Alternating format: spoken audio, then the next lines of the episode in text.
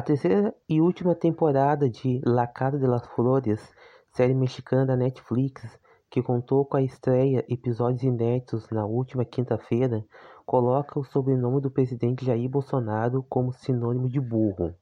O momento acontece no quinto episódio da terceira temporada, em discussão entre a personagem Paulina de la Mora, papel de Cecília Soares, e Diego Oveira, interpretado por Juan Pablo Medina. Na cena, ela grita para o homem: Cala a boca, você é burro. Você é do Alabama, estado americano. Seu nome é Bolsonaro ou o quê? A Netflix não omitiu o sobrenome do chefe do executivo na legenda do projeto espanhol. La Casa de las Flores é uma série cômica do México que fleta com drama. Ela segue a vida de uma família de classe alta, cheia de segredos. A série começa com o patriarca levando os filhos que teve com uma amante para sua família, que não sabia de nada.